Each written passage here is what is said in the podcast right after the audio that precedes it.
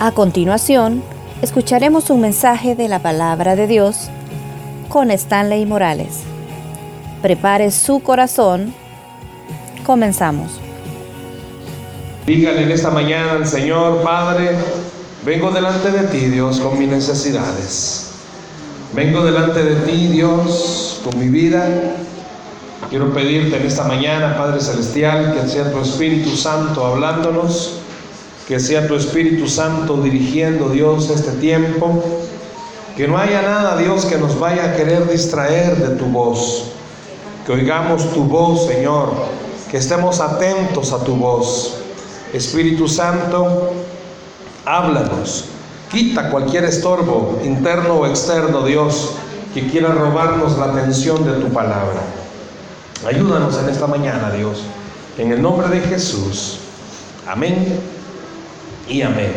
Vaya conmigo a Lucas, por favor, Lucas capítulo 1, verso 37. Lucas capítulo 1, verso 37.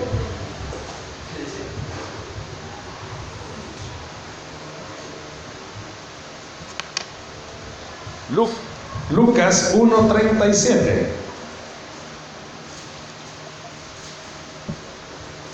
Mantenga su Biblia abierta aunque en la pantalla esperamos que se proyecte, pero mantenga su Biblia abierta, ¿verdad? Vamos a leer la palabra. Lucas 1.37. ¿Lo tiene? Amén. Dice así la escritura. Porque nada hay imposible para Dios. Si hasta de memoria lo podemos aprender. Porque nada hay imposible para Dios. Voy a hacer una pregunta bien hasta ilógica. ¿Habrá algo imposible para Dios? Aquí dice que no, ¿verdad? Aquí el texto dice que no. Veamos un poquito de la historia. Esta parte de Lucas, en el primer capítulo, nos cuenta el momento en el que María es visitado por Gabriel, por el ángel. Y llega y le da un mensaje y el mensaje es, María sí tenía novio, María sí estaba conociendo a José, conociéndolo como persona, pues se habían enamorado, pero no habían, no se habían casado. Y en aquel entonces pues eh, se respetaba eso, eran novios, pero eran novios. Pero en esta ocasión cuenta la historia que María fue a visitar a una parienta llamada Elizabeth, que es una prima de ella. Y en esa visita parece ser que en la agenda de Dios todo estaba bien, bien cabalito. Porque el ángel llega y le da a María la noticia, vas a ser mamá. Yo quisiera que alguien aquí me explicara cómo puede ser eso. Si usted sabe que para poder procrear un hijo hay que tener una relación con un hombre, una mujer. Y María está escuchando de un ángel diciéndole, vas a tener un hijo. Y ella está viendo su realidad. Y mira que ella, ¿y cómo voy a quedar embarazada? Si yo con José no me he casado todavía. Comienza el cuestionamiento, ¿verdad? De María en su humanidad y comienza a decirle a la persona que le estaba diciendo, eso es imposible. No se puede. Pero este ángel le dice a María, no solo que va a quedar embarazada, sino que le dice algo.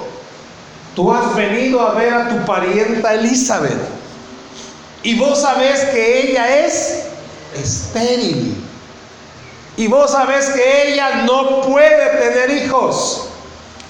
Y sabes algo, ella va a tener un hijo también. María recibe la noticia de algo imposible que iba a pasarle, pero también escucha de algo imposible de una pariente. El ángel no solo cuando llama la atención de María, le dice que ella va a quedar embarazada, que la prima va a quedar embarazada, que es imposible, sino que el ángel le está diciendo, Dios va a hacer esto imposible. El ángel, cuando habla con María, le enfatiza, no eres tú, no es tu prima, es Dios quien va a hacer lo imposible. Yo le puedo preguntar en esta mañana, ¿qué cosas imposibles están viviendo?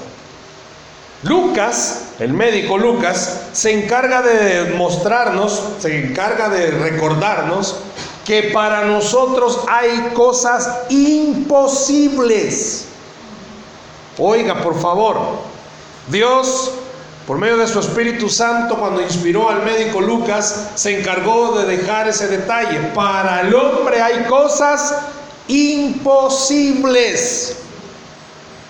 Por favor, guárdelo en su corazón. Hay cosas que para usted y para mí son imposibles. No se frustre cuando algo no le salga, porque para usted hay cosas imposibles. No se entristezca. Dios está usando a Lucas para recordarnos. Eso es parte de nuestra vida. Hay cosas imposibles. No se puede. Simple y sencillamente, hagamos lo que hagamos, no se puede, es imposible. Pero también Lucas se encarga de recordar, pero para Dios no hay nada imposible. Fíjese bien, como Lucas plantea, para todos los que estamos esta mañana en la iglesia, debemos de recordar, hay cosas imposibles para nosotros. Y muchos de los que habemos quizás a veces nos entristecemos y nos frustramos porque decimos, ya intenté esto, ya intenté esto, ya intenté esto y las cosas no se arreglan. Pues en vez de entristecerse, recuerde algo, haga lo que haga, hay cosas para usted y para mí imposibles. Pero el mensaje central del médico Lucas es, pero si su fe, si su vida, la centra en esta idea que para Dios no hay nada imposible, las cosas comienzan a cambiar en su mente. ¿Por qué? Porque reconoce algo. Haga lo que yo haga, no va a cambiar. Pero Él sí las puede cambiar. Y a veces vivimos tan frustrados porque hemos hecho miles de cosas para cambiar nosotros mismos y nos es imposible. Hermano, usted que batalla con carácter va a contar a 10, a 20, a mil, un millón, al infinito y usted nunca va a controlar esa rabia interna. Porque quizás para usted es imposible, pero para Dios sí es posible. Ya la esposa intentó con garrotazo, con todo y no cambia. Por otra, todo pachito de aquí atrás. Es imposible. Cristi solo le queda bien. Ya es imposible. ¿Cuánto padre batalla para que su hijo se enamore del Señor? Hermano, hermana, eso para nosotros quizás pueda ser imposible. Si ya intentó de todo, lleva el cipote a la iglesia, la cipota la lleva a la iglesia y él ni para atrás ni para adelante, él está bien prendido en lo que vive. Y ahí es donde se frustra y dice, Señor, ¿qué pasa? Ya hice todo. Su vida debe de descansar en esta idea. Para Dios no hay nada imposible. Y debo de vivir todos los días con esa idea en mi cabeza. Para Dios no hay nada imposible. Voy a mi trabajo creyendo esto. Para mí hay muchas cosas imposibles. Pero para Dios no hay nada imposible. Puede ser que usted se levante todos los días en su casa viendo a los imposibles. Yo no sé cuáles sean los imposibles de su familia. Puede ser que vea su economía como algo imposible, hermano, hermana. Ni aunque tenga mil trabajos va a salir de esa deuda. Porque es imposible. Pero para Dios todo es posible. ¿Escuchó? Hermano, usted dice que allá, allá en Guatemala hay un buen médico y gasta y el médico topa y es imposible. Pero para Dios todo es posible. Lucas está diciendo, hermanos, entiendan algo, para el humano es, o hay muchas cosas imposibles. Ya probó con un banco, ya probó con otro. Christopher le echó la mano y ahí le dijo, ay, yo le voy a poner una palanca y le van a dar un cheque en blanco, papá. Solo que no le dijo que era rebotón. Ahora, ya todos los bancos le cerraron las puertas. Y usted dice, ¿y aquí cómo hago? ¿Qué hago ahora? Yo tengo una, una familia en la red de matrimonios que por las malas decisiones del esposo, el esposo ha tenido siempre ese problema, toma malas decisiones. Pero son de aquellos que toman una mala decisión, ven que fue mala, ¿y qué cree que hace? Sigue tomando malas decisiones. La cosa es que por sus malas decisiones se metió en una gran deuda, hipotecada la casa. Yo a veces me pongo a pensar, ¿y este brother qué tiene? Digo, porque estaba endeudado y se mete a hacer otro préstamo gigantesco, sabiendo que no podía ni pagar este. No, no, pero sí voy a pagarlos. No, no lo pudo pagar. Y viene un pariente y se lo engancha y le dice, mira, vos solo firmame, vos no vas a pagar nada. Y como este brother, aparte de tomar malas decisiones, tiene buen corazón, firma. Y el pariente no paga. Y aparte de tomar malas decisiones, nunca le decía a la esposa nada. Ya cuando estaba bien ahorcado, tiene que confesarle a la esposa su pecado. Hermanos, estoy hablando de una deuda no de 10 pesos de miles, de miles, de miles. Aunque él hiciera lo que hiciera en la tierra, no iba a poder pagar. Porque hay cosas para el hombre imposibles. Pero como las, las esposas siempre tienen esa cualidad, oran. Lloran también, pero oran. Oran. Y la esposa oraba y le decía, Señor, yo sé que el bruto fue mi esposo, pero ayúdanos. De repente le habla a uno de los bancos a los que le debía. Este hombre tenía algo, yo no sé si a usted le ha pasado, pero cuando debe los bancos de día y de noche le hablan, hermano. Y si es de madrugada, no importa. Pero este hermano nunca, nunca, nunca le dejaba de contestar y siempre le salía amable porque él me decía, pues sí, ¿qué le puedo decir si no les puedo pagar? Mejor les hablo y les digo que no les puedo pagar. Pues un día le hablan y le dicen, señor fulano, necesitamos que venga al banco con urgencia. Pero eso no lo podían meter, pero dijo, ay Dios. Llega al banco y el banco le dice, mire señor fulano, a usted le hemos estado cobrando un préstamo que no es suyo. Usted no tiene por qué estar pagando. ¿Cuándo un banco va a hacer eso? Más en este país. Dios guarde, Dios me libre, con mi agacho y me aparto. El banco le va a extender a usted una carta que no nos debe nada. Le perdonaron casi 400 mil dólares. ¿Quién hace eso? ¿Por qué? Porque para Él no hay nada imposible. Claro, si usted debe, pues puede ser para que ore también, dígale Señor también que me perdone, pero póngase a pensar esto. El día que le dieron esa noticia, este hombre no cabía. Pero dos semanas después, ¿qué cree que hizo? Se volvió a meter a otra deuda. Es el que no entiende, no entiende. Pero Dios, como es Dios de lo imposible, movió todas las piezas, Dios, al punto que ahora ya está pagando tranquilamente todo. Porque para el hombre hay cosas imposibles, pero para Dios no. Si usted está orando por el corazón de un miembro de su casa, lo difícil, y ya iba a decir una palabra en griego, pero a veces quizás aquí no se entiende, ¿va? lo yuca de estas cosas es que cuando usted ora por alguien de su casa lo ve todos los días. Es como que la esposa viera al esposo. ¿va? Vaya, Cristi está viendo a William todos los días. Y lo mira que no cambia, que en vez de ir para adelante este brother, no, no, pues no llores, brother, va para atrás. Es frustrante para una esposa orar y decirle, Señor, cambia a mi esposo y cuando ve que el esposo sigue siendo más bestia de lo que es. Difícil. Pero esta mañana Dios le está recordando, si hay alguna esposa orando por su esposo, le está diciendo, para vos es imposible. Este no va a cambiar, para vos es imposible. Pero Dios le está dando la clave. Para mí sí es posible que este cambie.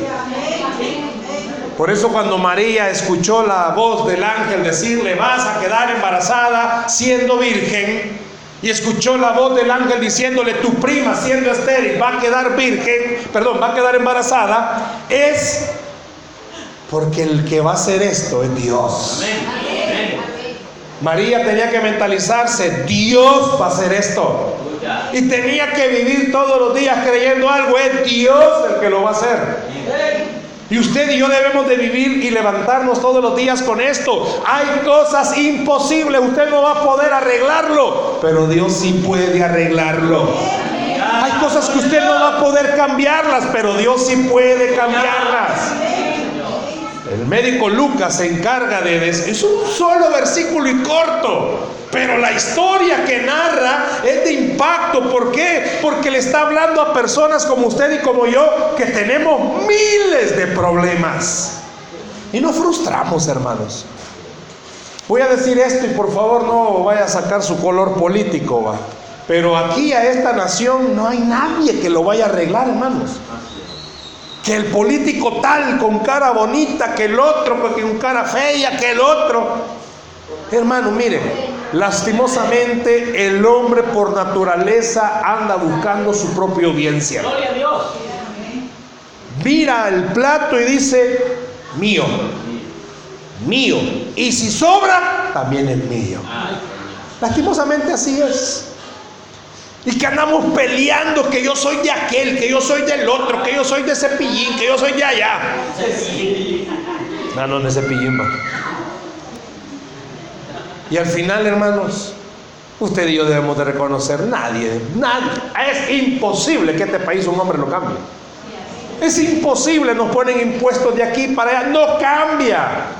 Este país necesita a Cristo Jesús. Porque para Él no hay nada imposible. Entonces, pero que usted y yo, ¿qué estamos haciendo? Y perdón, hermano, qué bendición que yo no le conozco mucho. Pero a veces nosotros los cristianos en las redes sociales nos ponemos a pelear por cosas que no tienen sentido, por partidos políticos, en vez de ponernos a orar y clamar al que sí puede cambiar esta nación. Para cualquier hombre que quiera tomar, y con mucho respeto, puede ser un buen cristiano el que quede como presidente. Pero no, para el hombre hay cosas imposibles. Pero para el que está en los cielos todo le es posible. Por eso esta mañana Dios quiere inyectarle a su corazón y que usted y yo entendamos algo. No hay nada imposible para Él. Y Jesús, a lo largo de los cuatro evangelios, se encargó de demostrar que para Dios no hay nada imposible. Una de las cosas imposibles para usted y para mí Puede ser que, vaya, yo le pida en este momento, hermano, piense en quién necesita usted que Dios haga un milagro. Y puede ser que la persona que usted esté pensando no está aquí. ¿Sabía usted que Dios es especialista en hacer milagros sin importar la distancia? Vea conmigo este texto, Juan 4, 49 y 50. Búsquenlo en su Biblia, tal vez se proyecta ahí. Juan 4, 49. Mentira. Juan capítulo 4, versos 49 y 50. ¿Lo tiene? Miren lo que está diciendo. El oficial del rey le dijo, Señor, desciende antes que mi hijo muera. Yo diga qué palabra más preciosa Jesús le dijo. Ve, tu hijo vive. Y el hombre, ¿qué dice? ¿Qué dice? Creyó la palabra que Jesús le dijo y se fue. La historia sigue diciendo que el hombre fue a su casa y le dijeron, tu hijo está bien. Porque para Dios no hay nada imposible. Tiene un pariente lejos, fuera. Para Dios no hay nada imposible. Dios no anda viendo distancias. Dios no anda viendo, uy, pero la hermanita está en Merliot y aquí él por quien está orando está lejos. No, para Dios no hay nada imposible. Él no anda viendo distancias. Tiene parientes en otro país, Dios no anda viendo distancias. Usted tiene que hacer lo que dijo que el oficial hizo. ¿Qué, ¿Qué hizo el oficial? Creyó la palabra. ¿Y qué palabra quiere Dios que esta mañana se vaya creyendo? Que para Él no hay nada imposible. Dice que el oficial creyó. Y óigame, perdón, el oficial pudo ir a su casa e ir pensando lo que usted y yo pensamos. No, está difícil, las cosas no van a cambiar. No, él no creyó en los pensamientos que el diablo le estaba poniendo. Creyó en la palabra que Jesús le dijo. Y la palabra que Jesús le dijo es, ve, tu hijo vive. ¿Qué le ha dicho Dios a usted? ¿Qué le ha dicho el Señor a usted? Sé que todos pasamos por momentos difíciles y duros. No hay nadie, hermano, que en el trabajo no tenga problemas. Siempre vamos a tener a alguien que tenga un mal corazón. Siempre vamos a tener vecinos malos. Siempre vamos a tener parientes malos. Siempre vamos a tener dificultad en relación con hijos. Por más si están jóvenes, dice que la rebeldía está ligada al corazón de ellos. Usted se amarga con los bichos porque los hipotes están todos rebeldosos. Ellos andan oyendo esa su música del diablo y usted pelea con ellos. Deje de pelear ya con ellos. Para usted va a ser imposible. Si ese bicho ama a Maluma, déjelo, hombre. Y comience a hacer lo que tiene que hacer. Clamar al Dios que para el cual nada es imposible. ¿Por qué no dedica más tiempo a orar que a quejarse? ¿Sabía que este texto le enseña eso? Deje de quejarse mucho y comience a orar más. Porque entre más se queja, ¿sabe? Si es cierto. Entre más nos quejamos, vemos más imposible que las cosas cambien y tiene razón. Dios ya se lo dijo. Para, para usted eso es imposible. Y Dios le está diciendo, déjamelo a mí, que para mí todo es posible. Pero vea también este otro ejemplo. Juan capítulo 5, verso 8 y 9. Juan capítulo, ahí mismo en Juancito, solo muévase unos versiculillos. Juan 5, 8 y 9.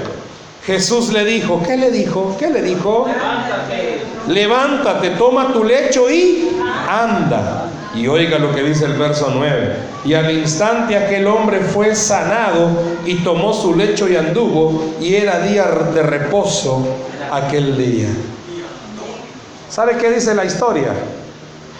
Que este hombrecito tenía 38 años de ser paralítico. No quiero decepcionarle, no quiero entristecerle, no quiero amargarle la vida ni la existencia. Pero este hombre tuvo que esperar 38 años. No estoy diciendo que usted tenga que aguantar 38 años. Hay un versículo Dice Fortalecense 2.2, no hay mal que dure 100 años ni cuerpo que lo resista. Proyectámelo, Cristo, Fortalecense 2.2. Ya voy a buscarlo aquel Yo sé que usted me va a decir, ay no hermano, yo ya no voy a aguantar. También ya le he contado de una hermana que está con nosotros en la red, pobrecita esta hermana, para cualquiera uno diría, pobrecita. Para Dios no es pobrecita, para Dios es una mujer esperando un milagro. Casi ocho, ocho años esperando que el esposo se convierta totalmente. Metido mucho al alcohol, en esos deslices tuvo un hijo por otro lado, le han perdonado eso, está orando todo el círculo que la rodea le dice, sos pasmada. Yo no sé a cuántos de ustedes le dicen así. Algún familiar, creo yo, se atrevió a decirle, sí que jodunda, boba. Este sí que nunca, este, este no va a cambiar, este así es. Y déjeme decirle algo. Es cierto, para esta hermana, su marido es imposible. Ha sido una mujer que se ha metido con el Señor y ha crecido tremendamente. Pero es imposible para ella. Y Dios le ha vivido diciendo, para mí no hay nada imposible. Cualquier cristiano, ya casi con alas, le diría a esta hermana, déjelo, dunda. Pero todos aquellos que somos chuecos, pero que tratamos de buscar al Señor, creemos algo. Para Dios no hay nada imposible. Cualquiera diría hasta así que pamada, va, se está pegando en la cabeza. Ah, pregúntenle hermanos a todos los apóstoles que se fueron torturados por amor a Cristo si eran pamados. Ellos sabían algo. Para mí el vivir es Cristo. Y si usted cree lo que esta mañana Dios le está diciendo, no importa el tiempo que haya pasado desde que usted ha comenzado a orar, para Dios no hay nada imposible. Dios tiene el control de las cosas y Él puede hacer el milagro que usted está esperando. Para usted sí es imposible, pero para Dios no hay nada imposible. Denle un aplauso a Cristo, por favor, esta mañana. ¿Cuánto tiempo tiene esperando? No hay nada imposible. No hay nada imposible para Dios. Usted y yo, hermanos, dejemos de frustrarnos porque para nosotros sí es imposible.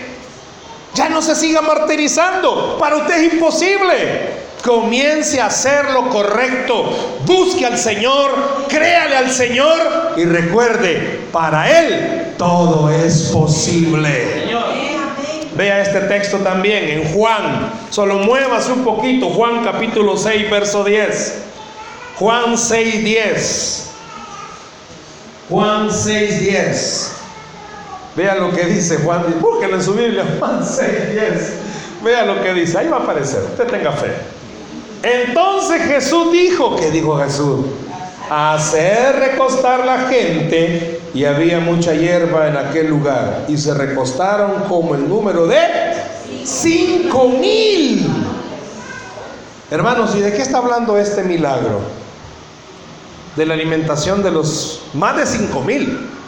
La Biblia, quiero que recuerde algo, fue escrita en una época donde lastimosamente las mujeres no tenían voz ni voto.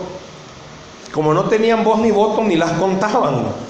Siempre en la Biblia, usted se fija, contaban los hombres. Ah, porque los hombres no. Es en la cultura en ese momento. Usted sabe, a mí me encanta, no es cristiano el poema, porque no es cristiano. Pablo Neruda nunca fue cristiano. Pero Pablo Neruda escribió un poema, se lo voy a parafrasear, y dice que la mujer fue sacada de un hueso, no de la cabeza, para que no se le subiera al hombre no de los pies para que el hombre no se parara en ella. Fue sacada, dice, de un costado, justo del lado derecho, perdón, del lado izquierdo, cerca del corazón, para ser amada y protegida. Si nosotros contáramos cuántas mujeres habían ahí, hermanos, si siempre han habido más mujeres que hombres. Mire aquí, pues. No, hombre, si aquí, benditos los hombres que habíamos entre todas las mujeres. Varones galileos que habéis aquí esta mañana. Pero ¿por qué da este número? Este número el Señor lo da para que usted entienda esto. Si eran cinco mil hombres, híjole, habían más de diez mil personas. Y los alimentó con tres pececitos y dos pancitos o viceversa si la aritmética no me falla. En pocas palabras lo alimentó con casi nada a todo ese gentillo. Y dice que después recogieron canastas llenas de sobras porque había sobrado bastante. Este milagro le enseña a usted y a mí, sí, de verdad, para él no hay nada imposible, hermano. Usted solo tiene cinco pesos para terminar el mes y apenas va dos del mes. Disculpe, para cualquier otro usted no termina el mes, para cualquier otro. Pero para Dios no hay nada imposible, hermano. Y voy a usar una palabra en griego, usted no solo va a comer, usted se va a llenar. y puede ser que alguien aquí esté esta mañana y diga, ay hermano, qué lindo fuera, pero yo no me lleno, yo apenas alcanzo a comer. Hermano, yo sé lo que significa venir de donde asustan, como decía mi abuela, y no tener para comer, pero nunca faltó alimento. ¿Por qué? Porque para Dios no hay nada imposible. Él puede usar a cualquiera. Y seamos sinceros, usted y yo así somos a veces. Estamos fregados y somos bien socados. Nos invitan a comer y todavía se hace el rogado. Déjeme ver mi agenda. Ay, Dios. A mí el viernes me ofrecieron unas empanadas que las sigo esperando, ¿verdad? Saber cuándo van a llegar, pero bueno. Dios te bendiga, hermano. Ahora, piense conmigo esto. ¿Cuántas veces usted ha comido sin tener dinero? Ay, hermano, es que yo tengo una hermanita que tiene buen corazón. Mire, puede ser que la hermanita sea de buen corazón, pero fue Dios el que la hizo a ella que le invitara a comer. Porque no hay nada imposible para Dios. Él es el que da todo. Hasta la camisita, el pantalón que le regalaron, los zapatos que le regalaron. ¿Sabe qué pasa? Que a veces andamos bien envidiosos, hermanos. Y se nos olvida esto. Para todos da Dios, hermanos. Sí, pero a mí porque solo me dio Dios dos y aquel le dio cinco. Es que Dios quizás sabe que aquel necesita cinco. Pero usted tiene que reconocer esto. Para Dios no hay cantidad que lo pueda limitar. Ya le he contado más de alguna ocasión la de este hombrecito que estaba orando por cinco pesos. Ya se lo he dicho. Entró a la iglesia a orar por cinco dólares y oraba y clamaba y clamaba. Cinco dólares. Para más de alguien aquí, cinco dólares es como un pelo. Ah, tome cinco dólares. Pero para alguien cinco dólares, hermano, es todo lo que necesitaba. Y de repente entra otro hermanito y comienza a orar a la par de él y comienza a orar fuerte y a decirle, Señor, necesito 50 mil dólares. Palabras mayores, hermano. Este cinco pesos y este 50 mil. Y los dos oraban y lloraban cuando de repente el de 50 mil se levanta, saca de su bolsa 5 dólares y le dice, mira, cállate ya, no me interrumpas al Señor. Cualquiera diría que era el hombre el que cayó al otro. No, fue Dios el que le dio los cinco pesos. ¿Por qué? Porque para Dios no hay nada imposible, hermano. Dios le está diciendo en esta mañana, no mires las circunstancias, no mires a las personas, mírame a mí, que para mí no hay nada imposible. No mire la cantidad, hermano. Hagamos números de cuánto debemos. Pues, ay, yo, hermano, se quedamos bien enjaranados. Entre todos nosotros la banca de este país la mantenemos, para nosotros le pagamos a aquel, pues vaya. Entre nosotros mantenemos a los que trabajan en los bancos, pues. Hey, danos algo, viejo. Pero mire, Dios le está diciendo en esta mañana, no mires lo que te falta, papito. Ay, Señor, vos sabés que necesito 20 y solo me han pagado 5. No, mire la cantidad. Muchos de los que estamos aquí, hermanos, sí tenemos dificultades. Y a pura pena vamos saliendo. Pero Dios le está diciendo, no mire la cantidad, hijita. No mire cuánto le deben. Le aseguro que a muchos de aquí nos deben, hermanos. Más de alguien nos vio la cara y nos dijo, hermano, préstame, yo te lo pago después. Hace cinco años fue ese después. Hermano, no mire lo que le deben, no mire la cantidad, no mire las necesidades. Mire al Dios de lo imposible. Mire al Dios de lo imposible. Si pudo alimentar a más de 5 mil, ¿cómo no lo va a poder alimentar a usted, hermano? Claro, alguien va a decir, pues sí, pero si yo como con 5 mil también, hermano, lo va a alimentar. Vea este otro verso, por favor. Juan capítulo 11, verso 40. Juan capítulo 11, verso 40. Búsquelo, por favor, aunque ya se lo van a proyectar. Juan 11:40. Jesús le dijo, ¿qué le dijo? No te he dicho que si crees verás la gloria de Dios. ¿A cuántos de ustedes Dios ya le dijo eso? No te he dicho que si crees vas a ver mi gloria. Entonces quitaron la piedra de donde había sido puesto el muerto. Y Jesús alzando los ojos a lo alto dijo, ¿qué dijo? Padre, Gracias te doy por haberme oído. La historia sigue contando. ¿Acerca de quién? De Lázaro. ¿Cuántos de ustedes, hermanos, han visto a muertos resucitar? ¿A cuántos? Hermano, nosotros ni cucas hemos visto que resuciten. Póngase a orar por un chucho que se murió. No, hermano. Ni por un pijullo. ¿Cuántos de ustedes, hermanos, han visto ese milagro? ¿Cuántos de los que estamos aquí quizás hemos sido abusivos? Y hemos dicho, voy al cementerio, voy a orar por todos los muertos que se levanten. Tal vez se va a levantar el bolito que se ido a acostar ahí. Claro, en esta época en la que estamos, alguien pudiera decirme, hermano, esos milagros ya no se dan. Miren, para Dios no nada imposible. Pero quizás a los muertos a los que nos podamos referir en esta mañana es aquellas situaciones que usted ya las da por muertas. Aquellas situaciones que usted ya las da por perdidas. Aquellas situaciones que usted hasta les puso tres candados. Como dice alabanza, si dice va.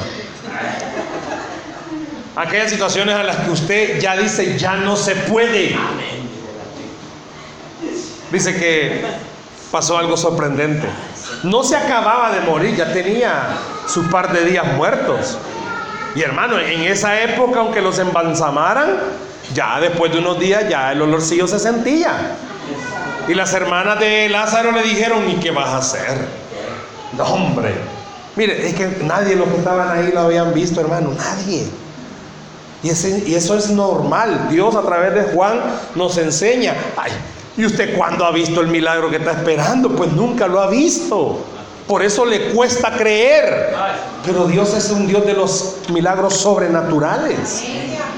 Hermano, ah, también le he contado en alguno, de, alguna ocasión, conozco una pareja que se ha casado tres veces, entre ellos mismos. Se casan, se pelean, se divorcian, se van y se vuelven a casar. Y se vuelven a separar y se vuelven a casar. Cualquiera diría, qué hondo, va. Uno de los dos quizás ha de orar. Hay hijos de por medio o los hijos están orando. Para Dios no hay nada imposible, hermanos. Puede ser que el hombre haya metido las patas y haya destruido todo. Para Dios no hay nada imposible. Claro, Dios no obliga a nadie. Pero aquí dice que usted tiene que creer, hermanos.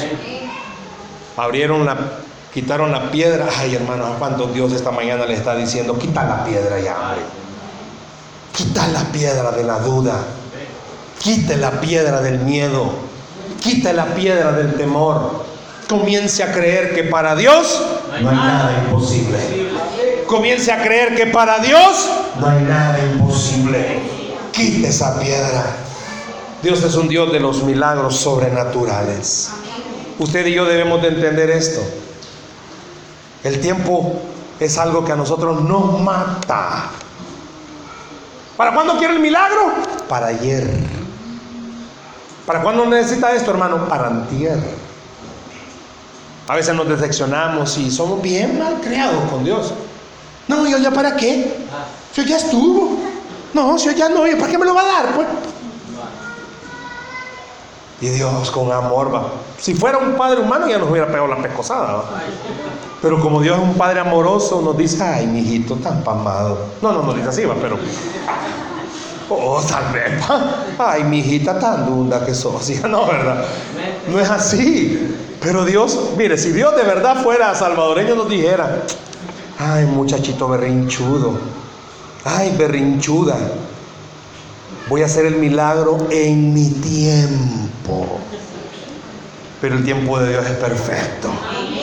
Dios no se equivoca. Y si usted ha estado ya a punto de tirar la toalla, no la tire, hermanita, no la tire, hermanito. ¿Por qué? Porque para Dios no hay nada imposible. Dios es experto en hacer milagros sobrenaturales. A Dios no lo detiene la distancia, a Dios no lo detiene el tiempo, a Dios no lo detiene la cantidad que usted necesita y tampoco lo detiene que sea algo que nunca se haya visto. Dios es especialista en hacer milagros. ¿Por qué? Porque para Él no hay nada imposible. Dice la Biblia que al que cree, todo le es posible. Den un aplauso a Jesús, por favor, esta mañana.